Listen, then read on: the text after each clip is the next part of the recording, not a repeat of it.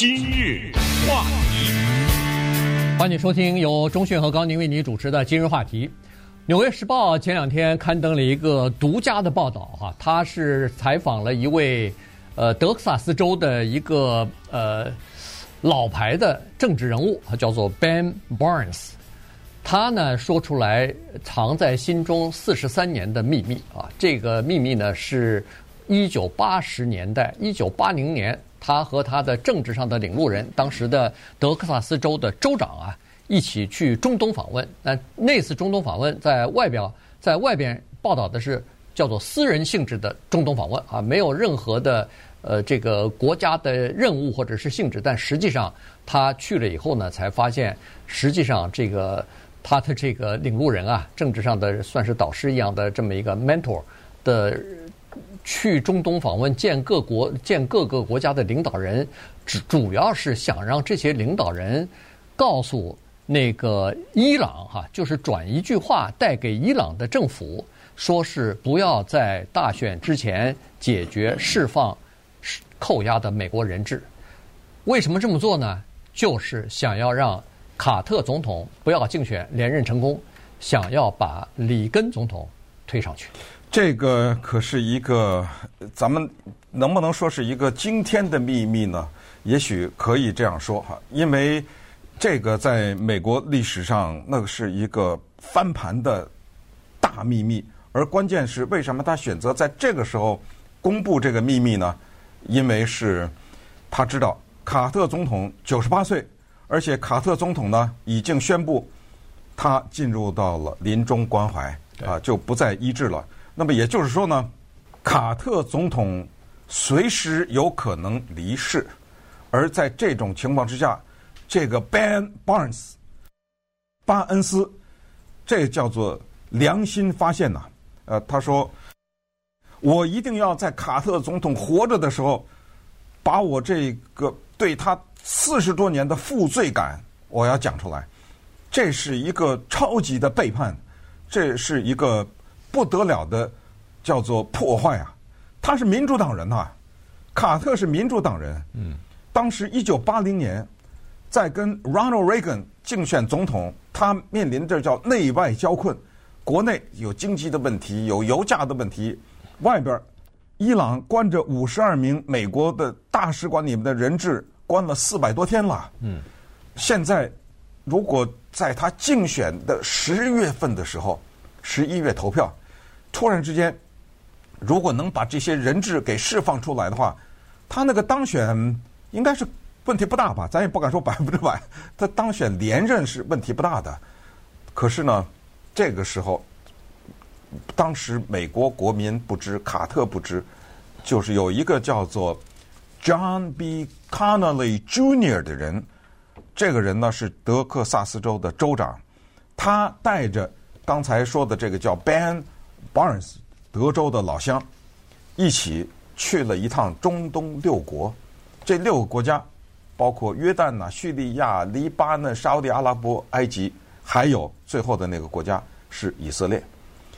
在这六个国家之行当中，除了以色列以外，因为以色列他当然是反对伊朗，他当然是仇恨伊朗。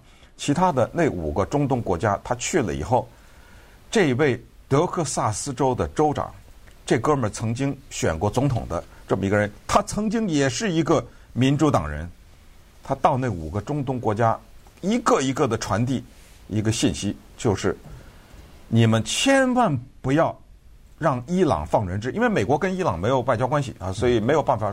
他说：“你们帮我传个话，现在美国正在进行总统大选，有一个人是加州州长叫 Ronald Reagan，另外一哥们儿是一个现在的现任的总统，那个人无能啊。我告诉你，你们把人质给扣着，只要在。”投票以前你们不放，然后等 Ronald Reagan 当了总统以后，给你甜头，嗯，给你们你们想象不到的甜头。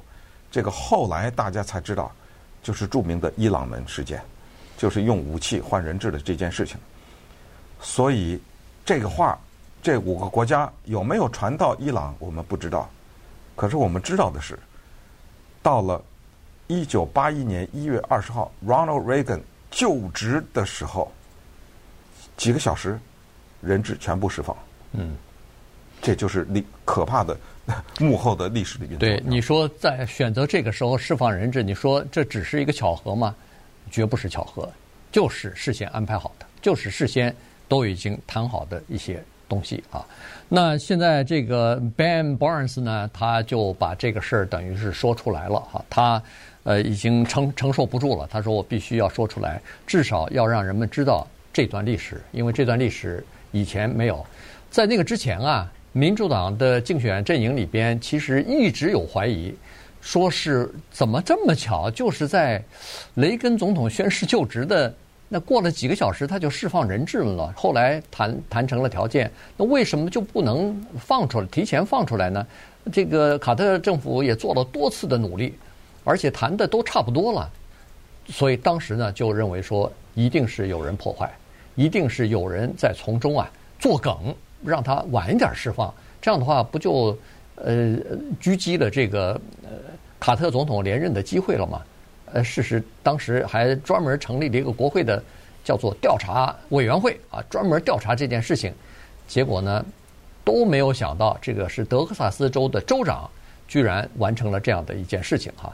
当然现在也很难说他是不是他完成的，因为很多事情是没有办法证实的。第一。那几个就包括那个 Connolly Junior，就是这个州长啊，呃，德州的这个州长，他也已经去世了。然后有一些关键的人物，现在年纪大了以后也都去世了。况且，比如说他传的这个话，到底传到没传到伊朗的耳朵里头？伊朗听到这句话以后有没有当真？是不是真的？就比如说推迟了他们释放人质的时间什么的？这你一个一个环节去证实的话，几乎是不可能的。所以呢，现在他只能把这件事情说出来，然后大家凭着自己的判断猜测看，你觉得他是呃起到了这个作用，还是没起到？对，但是他说了四个证人，这四个证人还活着呢。对啊，他说当时啊，我从中东回来以后，带着一身的冷汗啊，我就讲给了这四个证人听啊，这四个人呢。有什么？就是过去前总统 Johnson 呢，有他的助理啊，有后来还有什么《洛杉矶时报》，还有 CNN 的总裁，呃，都就是都是后来变成啊，后来变成这么大的官的。呃，还有什么那个德克萨斯州的历史学家啊什么之类，因为这帮人都是德州帮嘛，德州人，所以他讲给这四，而现在呢，这还活着的四个人，无一例外全都证实了，说他当时从中东之行回来的时候，确实讲了这个事情，其中有一个人。还写了一本书，叫做《十月惊奇》，这个或者说《十月意外》，这个就留下了给美国历史总统大选留下了这个著名的短语，叫做 “October Surprise”。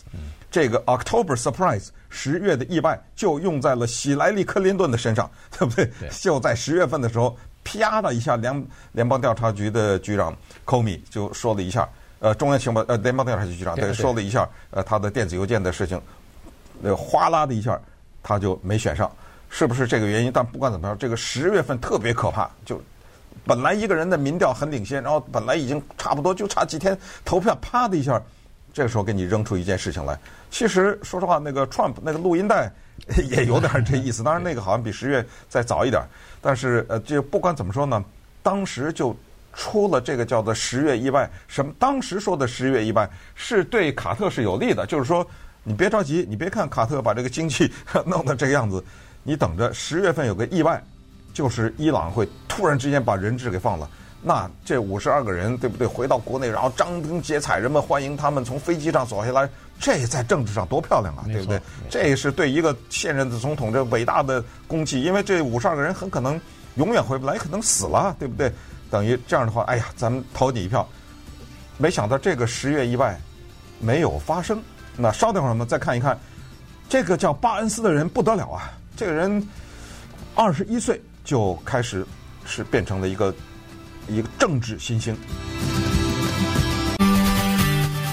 今日话题，欢迎继续收听由钟迅和高宁为您主持的今日话题。这段时间跟大家讲的呢是《纽约时报》的一篇独门的报道哈，独家报道，就是 Ben Barnes，这个是以前的呃曾经担任过这个。他做过德州副州长，副州长啊，他呢也算是一个相当呃少年就成名的这样一个呃政治人物吧哈。那么他刚才说过了，他就把四十二年呃四十三年前他的一段经历讲出来了。当时呢是这个 Connolly Junior 啊，就是当时的德州州长，把他带到呃不晓得为什么他们俩是好朋友啊，后来还一起合伙做生意什么的。尽管尽管生意失败了，但是失败以后他们俩仍然是好朋友。而且最早的时候他们成为朋友的时候，两人都是民主党人。后来呢，Connolly 变成了共和党人，但是尽管两个政治理念不太一样了，但是仍然保持。友谊啊，仍然保持着个人私人的关系。不过，这个 Connolly 呃 Junior 呢，现在已经去世了。呃，这个他这个呃 Connolly 呢，他实际上是德克萨斯州一个棉花农场里边长大的这么一个从最基层的呃农场里头出来的这么一个年轻人。然后二战二战的时候呢，当兵啊，后来呢，他是民主党人，然后就从政。他一开始从政呢，就帮着这个呃 Lyndon Johnson 啊。约翰逊总统或者江詹森总统啊，去竞选，然后他就变成江森的总统的呃非常信任的这么一个人物哈，因为我们都知道 Johnson 总统本身也是德克萨斯人嘛，所以他们就算是老乡哈。呃，后来 Johnson 成功以后，他又帮那个甘乃迪，呃，最早后来他又帮甘甘乃迪工作过，又这个 Johnson 他帮着这个 Johnson 竞选，嗯，就是失败了。没成功啊，所以他又转转过头来帮着这个呃 JFK 啊，呃甘乃迪去竞选，然后后来甘乃迪不是变成呃这个江森不是变成甘乃迪的副总统嘛，所以呢，他对民主党呢呃在高层的政界呢是蛮有影响力的。最后因为呃助选成功，所以他后来获得了一个海军部长的职务哈。那么他就是一九六二年呢，他竞选德州州长。或就是成功哈，所以呢，他就变成了德德克萨斯州州长。我们都知道，都知道，一九六三年的时候，不是呃甘乃迪总统在达拉斯的那个地方遭到人的暗杀嘛？当时他就坐在这辆车里头，他就坐在那个他坐在前面，哎，对，他就坐在这辆车，而且他当时也身中数枪啊，背部啊、什么腿部啊、手腕啊都中了枪，但是他活过来了。所以呢，后来他又竞选了两次德克萨斯州的州长，也都成功了。只不过呢，他是后来就从民主党呢转为共和党了，又变成了尼克松总统门前的红人，甚至还当过尼克松政府里边的财政部长。嗯，你像这么一个啊赫赫有名的一个政治人物，一个在两党之间穿梭的是这么一个人物，到了一九八零年的时候呢。他看到了啊，他看到 Ronald Reagan 这个人呢势头很强，他想说，我暗中啊帮他一把，帮完了以后呢，咱谋个国务卿当当。嗯。呃，充其量说不给国务卿，咱总得做个国防部长当当吧，对不对？所以他就做了这个刚才说的中东之行，他带了他一个得意门生，这个得意门生就是下个月八十五岁的巴恩斯啊，他也说了。卡特总统，这个巴恩斯说啊，他说卡特总统，我对不起你啊，我下个月就八十五，我也不知道我能活多久了。你已经进入到临终关怀了，我就向你坦白吧，啊，我对不起你，我背叛过你，我做了这么一件见不得人的事儿，呃，他就把这个事儿讲出来。那么再回到这个德州的州长啊，卡纳利啊，带着这个巴恩斯就去了中东，而这巴恩斯呢，二十一岁的时候就进入到了德州的议会。二十一岁，嗯，大学没毕业呢，很多人，对，对不对？对，他就做了。再再看，他二十六岁的时候做了议长啊，嗯，那可想议长这种职务是投票投出来，那是众望所归啊。你可以想象这个人他的政治能量是多么的大。可是呢，在一九八零年他去中东之前呢，他的老师呢没告诉他，嗯，是这个是真正的目的。等到了人家中东的国家一坐下来。他这个康纳利一开口，他吓到了。哎呦，哦，原来是为了这个目的来的，原来是为了要遏制卡特的竞选连任成功啊。那么从那一秒钟开始，他就纠结，接着就走了中东的五个国家，只唯一的一个国家没提这事儿的就是以色列，你知道吗？啊，所以他见到了这个以后呢，他回来以后就不知道该怎么办了。他一边呢对的是他的恩师，这个德州的州长康纳利，另一边呢。面对的是卡特总统，最后他选择了不讲话，呃，最后他选择了隐瞒这个秘密，然后接下来就发生了美国历史上轰轰烈烈的那个什么 Oliver North，还记得吧？那对，这个就是呃 Reagan 在在 Reagan 期间最后被揭出来的伊朗门事件。然后最后 Ronald Reagan 以著名的回答，我不记得了，然后 然后我不知道，算是躲过一劫吧，否则就被弹劾了。对。嗯。所以呢，就是他这次就把这个事儿说出来，说出来呢，他就是说，实际上这个事情哈。呃，你们信不信都没关系，但是我要把这个事儿说出来，告诉人们，在历史上确实发生过这一件事情。那后来有些人知道这个事情之后，呃，愤怒的就是拍案而起啊，说你不要小看这一件事情，这就是改变历史进程的一件事儿。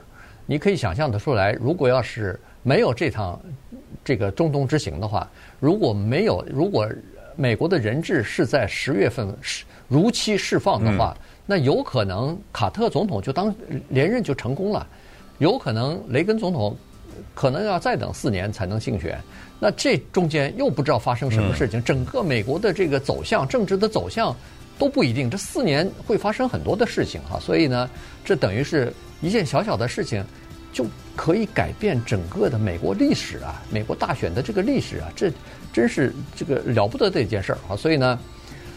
哎，这个真不知道该怎么说啊！有很多东西，我们在局外人，我们在看着这个大选的各种各样的文宣的时候，你根本不知道有很多人在幕后，在桌子底下，在秘密的进行什么样的交易。